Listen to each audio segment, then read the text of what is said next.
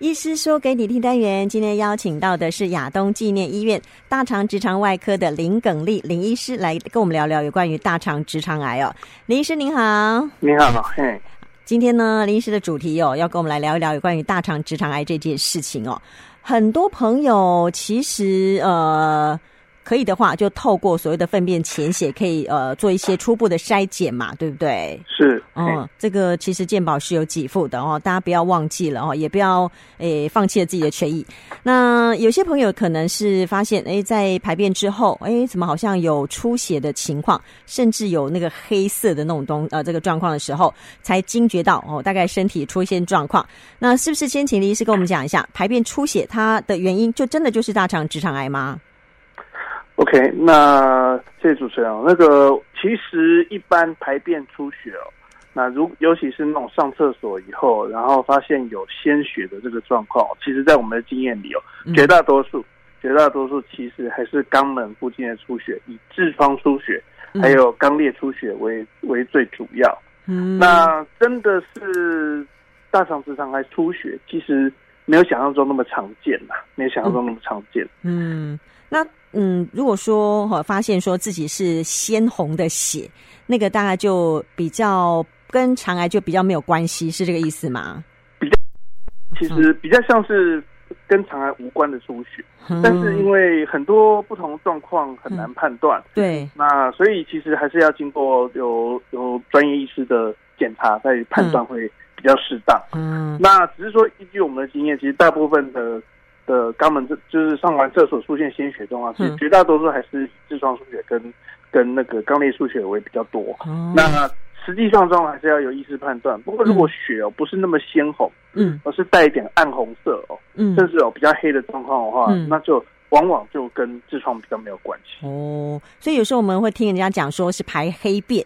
这个大概就不是诶痔疮那么单纯的问题了，对不对？是的，平常其实哦，在医学上哦，说到排黑便哦，其实最主要的一天啊，最常见的还是十二指肠溃疡或胃溃疡出血。嗯，诶，因为上下化道的出血会经过一些肠子里面的一些一些分泌液的作用，到后面大便会呈黑色，而不是鲜红色。嗯，那比较难说，因为大肠其实蛮长的，嗯，我们大肠在。对的长度大概有一公尺左右。嗯，那事实上比较靠近上端上方，就是比较靠近小肠的部分，像盲肠啊，或是升结肠的大肠出血，嗯，确实会比较有一点黑黑的。嗯、不过如果是比较乙状结肠、直肠方面的出血，嗯、其实还是会是红色，只是会比较偏暗红色。嗯、当然，我觉得民众绝对不可以。光是看这个大便颜色判断 说，对啊，我我这就只是出错，痔疮出血不用担心，其实不是这样。因为我们不是医生哦，还是要经过医生的判断。呃，如果说发现有出血状况，不管你是什么颜色，都请赶快去看医生，对不对？是的，因为有些痔疮出血很严重的，也是需要治疗。对啊，哎，我发现有朋友是不知道自己有痔疮的，是吗？呃，其实痔疮哦是肛门口的一些静脉曲张跟结缔组织的结构。嗯，这个东西有，其实如果你从解剖学构造来上的话来讲的话，应该每根都要有才对啦。哦，只是很多人是没有什么症状，其实绝大多数的有有。的病人都没有什么症状，嗯，那直到他们去做大肠镜检查，大肠镜说，哎、欸，你这个有痔疮，哎、嗯，其实从大肠镜下看就一览无遗，就是所有人都看得到，多少多多少看到一些痔疮吧，嗯，也许有少数人没有，但是那个很少。哦，好，所以它是一种结缔组织哦，大家多多少少都会有，但它如果大到一个程度哦，就会有状况，有状况就要去处理它。那刚刚其实林医师还讲到了一个名词叫做肛裂，这个我们好像平常比较少讲到，是不是也跟我们附带说一下，这个是什么？其实肛裂还蛮常见的哦。嗯、那呃，很多人哦排便哦，比如说呃，其实不管是有的人大便比较硬，嗯，然后是上厕所上厕所上厕所比较用力。那甚至有的人是拉肚子，其实都有可能造成肛门的裂伤。嗯，那肛门裂伤其实很常很其实不少见，但是很多人就是肛门属于一个比较健康的状况下，嗯，肛裂通常是一两天就会好，所以他可能就就好痛痛一两天就好，就淡忘这件事。嗯，但是有少数人会因为排便习惯不好，纤维摄取不足，造成哦慢性的肛裂，就可能会持续很久。那这种裂其实就很痛苦。嗯，那其实肛裂最常见的症状是排便疼痛。加流血，嗯、那所以其实痔疮我虽然也会造成疼痛，但痔疮是以无痛的出血比较常见。嗯，但如果排便疼痛又又造成流血的时候，就要怀疑是不是有肛裂的现象？哦，所以这个也是要看医生哈。不管怎么样，有状况就是要看医生就对了。还是要从医生检查去判断会比较适合。没错，没错。好，回过头来我们来讲一下这个大肠直肠癌哦。目前台湾的现况如何？好，好像一直都是在呃十大癌症，甚至在很排名很前面，第一名、第二名之类的，对不对？其实最近最近五六年，它排名一直是第一名。哇，天哪！知道它发生率没有比乳癌高，但是乳癌只会出现在女性，对，男性很少了。男性其实也有很少会得乳癌，但非常少。嗯，所以你男女加在一起以后，大肠直肠癌就变得发生率就第一名了。嗯，对。哦，那每一年哦，这么多人被呃，等于说检查出来哦，有这个大肠直肠癌，这个都没有给大家一点教训、一点警讯吗？呃，其实。其实，因为很多人会觉得啊，我运气没那么差啦。哦，再加上大肠直肠癌的诊断要靠大肠镜，其实很多人听到大肠镜就害怕。可是现在有无痛的，不是吗？呃，无痛是这样，无痛其实是、嗯、是做做大肠镜过程是有加上麻醉。对，其实它是一种镇定性的麻醉，所以，嗯，所以。病人就昏睡过去，啊，醒来就做好了啊，当然是比较舒服一点。可是还是有些病人不适合做无痛，哦，比如年纪很大的，嗯，心肺功能不好的人会不适合做无痛。哦，那这样无痛其实基基本上目前都是需要自费的，哦，所以有些病人他会觉得比较困难，就会排斥，就会不想做这个检查啊。再其次哦。不是只有做大肠镜的过程痛不舒服，嗯，做大肠之前要准备要清肠，也是有人觉得 很不舒服，所以对，所以很多人做过一次就不想再做第二次了。嗯、但是其实哦，定期大定期检查大肠镜哦，才是哦能够提早发现大肠直肠癌最有效的方法。嗯、但但呃，就回过头来，我刚刚一开始讲的，其实现在政府补助的是呃，就是做粪便潜血，那个是可以做一个初步的算是判定了吗？比如说，如果是呃，这他潜血是阳性。那是一般我们就会说哦，那你要赶快去做大肠镜。那如果那如果是阴性的人呢，他就真的安全吗？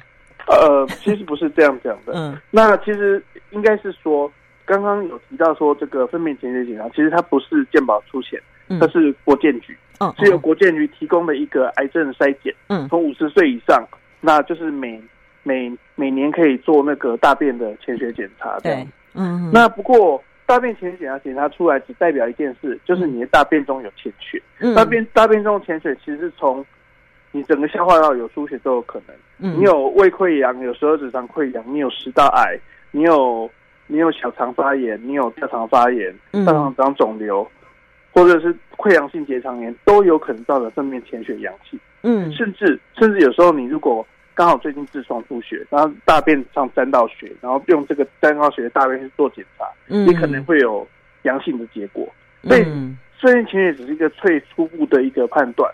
只是不过，不过目前的政府的美意是说，只要你有粪便潜血阳性，不管你是什么原因，嗯，我们健保都确定可以给付让你去做大肠镜。哦，那所以做大肠镜之后，其实就可以提早发现。很多人其实是。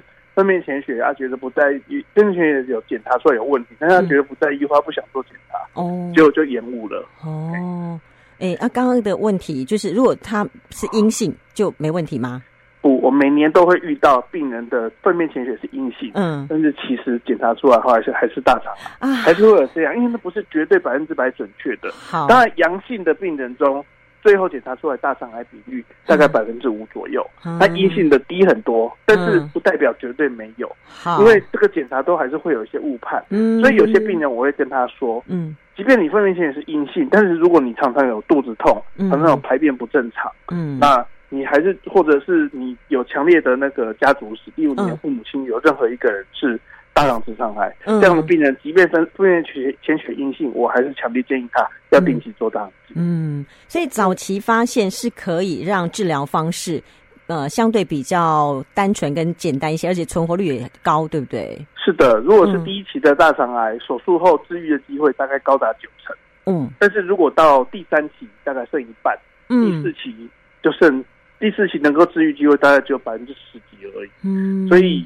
所以基本上，我们还是希望病人如果能够早期发现、早期治疗，治愈的成的成功率当然是高很多。嗯，呃，其实现在国内哦，应该治疗大肠直肠癌的方式，呃，是不是呃，医生也跟我们稍微讲一下？大家都要经过开刀这这道这道关卡吗？是的，呃，大肠直肠癌比较特别哦，因为大肠直我们整个消化道是像一个水管一样，嗯，那大肠直肠癌它长在比较后段大肠的集中的地方，嗯，它如果越长越大，其实都有可能造成阻塞，嗯，有些癌症哦，如果是属于比较严重的第三期、第四期哦，就不建议开刀，但是大肠直肠癌不是这样，嗯、因为大肠癌、大大肠直肠癌它其实长大之后有可能造成肠子的阻塞，嗯，阻塞以后你就没办法吃东西了，嗯，然后因为肚子会胀，甚至肠子会胀到破掉，嗯，那所以通常大肠直肠癌。绝大多数都需要手术，即便是末期的病人，都有很高的比例需要手术。嗯，那所以手术还是治疗大肠直肠癌最重要的一个方式。嗯，那当然，如果说有到了转移，出现肝脏转移、肺脏转移，嗯，那已经到第四期的病人，其实除了手术之外，当然化学治疗、标靶治疗都很重要。嗯，不过现在随着医学进步，我们其实有非常非常多的病人，不管是肝脏转移、肺脏转移出现的，嗯、我们加以配合化疗。配合放配配合那个标靶治疗，再加上之后用手术切除之后，还是有相当多的病人能够达到根治的地步。嗯，好，所以这样听下来哦，其实早期发现、早期治疗还是最好的哦，这个方法治呃最好的方法哦，因为你这个拖到越后面，其实治疗起来真的会越相对越辛苦哦，其实很辛苦。对啊，有时候化疗效化疗跟标靶效果真的很有效，嗯，那但是到最后其实是因为病人受不了治疗，他放弃治疗，最后才会。疾病恶化，其实有的效果真的很好。嗯、对，因为那个治疗过程哦，我相信，因为我们没有身历其境，我们不知道那个辛苦跟痛苦的地方，对不对？哦，即便即便知道说它很有效，可是很多人还是撑不过去啊。呃，因为一方面治疗上不舒服，一方面有些治疗也是蛮花钱的，嗯、这些都是都是都是很多造成治疗没办法持续下去的。嗯嗯，那像一般呢，哦，比如说，呃，经过呃开刀之后，然后也许他也度过了化疗、和放疗这样的一个过程之后哦，后续可能还是要做一些定期的追踪，对不对？没有错。嗯，那通常他可以到，比如说，哎，三五年之后，我就可以放心说，哦，我应该没问题了吗？可以这样讲吗？通常是这样哦。我们、嗯、我们如果我们不讲比较复杂的，比如说第四期的病人，讲、嗯、一般标准、嗯、比较早期的病人。手术后之后进入追踪期，嗯，原则上一开始我们还是会建议每年哦，每年做大肠镜的检查，嗯，然后还会有一些定期的，例如断层扫描的追踪，嗯，来看看有没有疾病复发，嗯，那到了五年，如果确定都没事，在健保上的判定，其实你是已经过关了，哦，嘿，但是事实上，我们还是会有病人在五年之后出现复发的情形，嗯，极少数是转移。比较常见其实是呢，是长第二颗大肠癌。哇，大肠直肠癌这个东西，因为我们大肠那么长，嗯，是刚好在这个地方长大肠癌，其实你以后有可能在其他地方长大肠癌。哦，了解。因为这个跟你的基因是高度相关的。如果你本身的基因就是比较容易长大肠直肠癌，当然你你长第一颗的机会。你有长第一颗，那长第二颗机会就比别人高。没错，没错。所以我们都建议定期做检查，没有说、嗯、哦，我五年了，我毕业了，我不用再做检查了。之后还是要定期上定期做检查。如果能够提早发现，嗯，发现息肉，把息肉切掉，自、嗯、然长癌症的机会会比较低。因为目前认为息肉是一个癌前病变。嗯，了解。那如果你能够定期把息肉切掉，其实就大大降低得癌症。对，就好像我们做大肠镜的时候，可以就顺便切息肉，是这个同样的意思了，对不对？是的，因为息肉就是息肉，目前有一大部分是判定癌前病变。如果我们定期切息肉，嗯、其实得大肠的机会降低到非常非常多。嗯，事实上，根据我们之前在台大的学长他们所做的国建局的整个筛检的这个研究，嗯，已经发现台湾的大肠癌虽然目前还是第一名，但发生率已经逐渐下降。嗯、应该跟政府在推的潜血检查以及定期做大肠镜哦。嗯有很大的相关，因为你如果把息肉都切掉，本来就很多人就嗯，本来会得大肠癌，后来就不得了，嗯、所以发生率就逐渐在下降。了解了解，今天非常开心，请到林耿丽医师来跟我们聊这个，说一说有关于大肠直肠癌。谢谢林医师，嗯，谢谢，谢谢好，拜拜，谢谢，拜拜。拜拜。